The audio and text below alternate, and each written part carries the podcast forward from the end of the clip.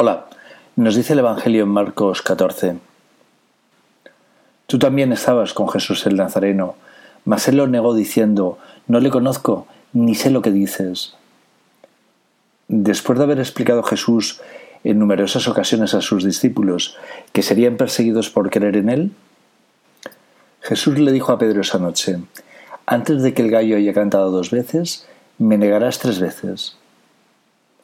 ¿Por qué le negó? Pedro no se encontraba en comunión con los mandatos de Jesús, no se encontraba en oración, y por ello perdió el correcto discernimiento, hasta el punto que no dudó en coger una espada para defender su causa. Su causa, no la causa de Dios, por ello fue reprendido por Jesús. Los que estamos con Dios no debemos tener nuestra propia causa, sino debemos defender la de Dios, que vale para todos. Pedro se encontraba confiado, sabía que Dios se encontraba cerca y le escuchaba, pero pensó que podría sacar adelante su cristianismo sin Jesús, sin seguir los mandatos de Jesús, y ello es imposible. Pedro sufrió un profundo arrepentimiento después de haber olvidado las enseñanzas de su Dios, y lo sabemos por sus hechos posteriores. Se dio cuenta que no se puede hacer nada separado de Jesús. Cuando Pedro volvió al camino marcado por Jesús, Pedro, lleno de Espíritu Santo, curaba hasta con su sombra. Todo el mundo quería acercarse a Pedro, porque tenían la seguridad que Pedro les curaría.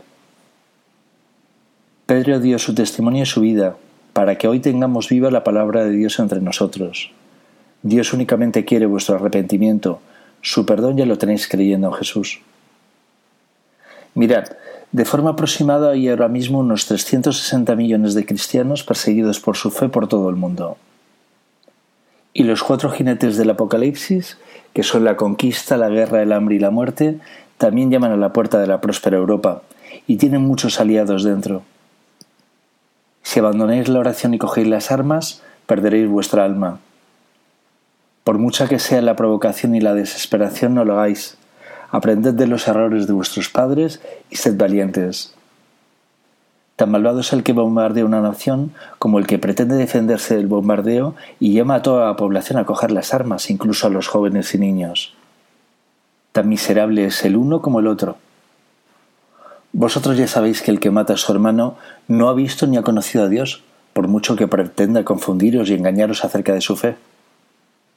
El jinete del Apocalipsis que quiera guerra, que vaya él mismo a la guerra. No sigáis a semejantes degenerados Buscan vuestra alma, no se la entreguéis en bandeja, luchad por la paz que es vuestro Dios. El odio a nuestro Dios recorre todo el mundo. No solo no se ve reparación en las personas por sus malos actos, no se ve arrepentimiento, sino que además parte de su propia iglesia negocia como mercaderes con sus mandamientos como si la palabra de Dios fuese negociable. El hombre piensa que puede vivir sin Dios y se equivoca. Fuera de Dios no hay más que miserias creadas por el propio hombre. Preparaos antes de que sea demasiado tarde, no esperéis a que cante el gallo,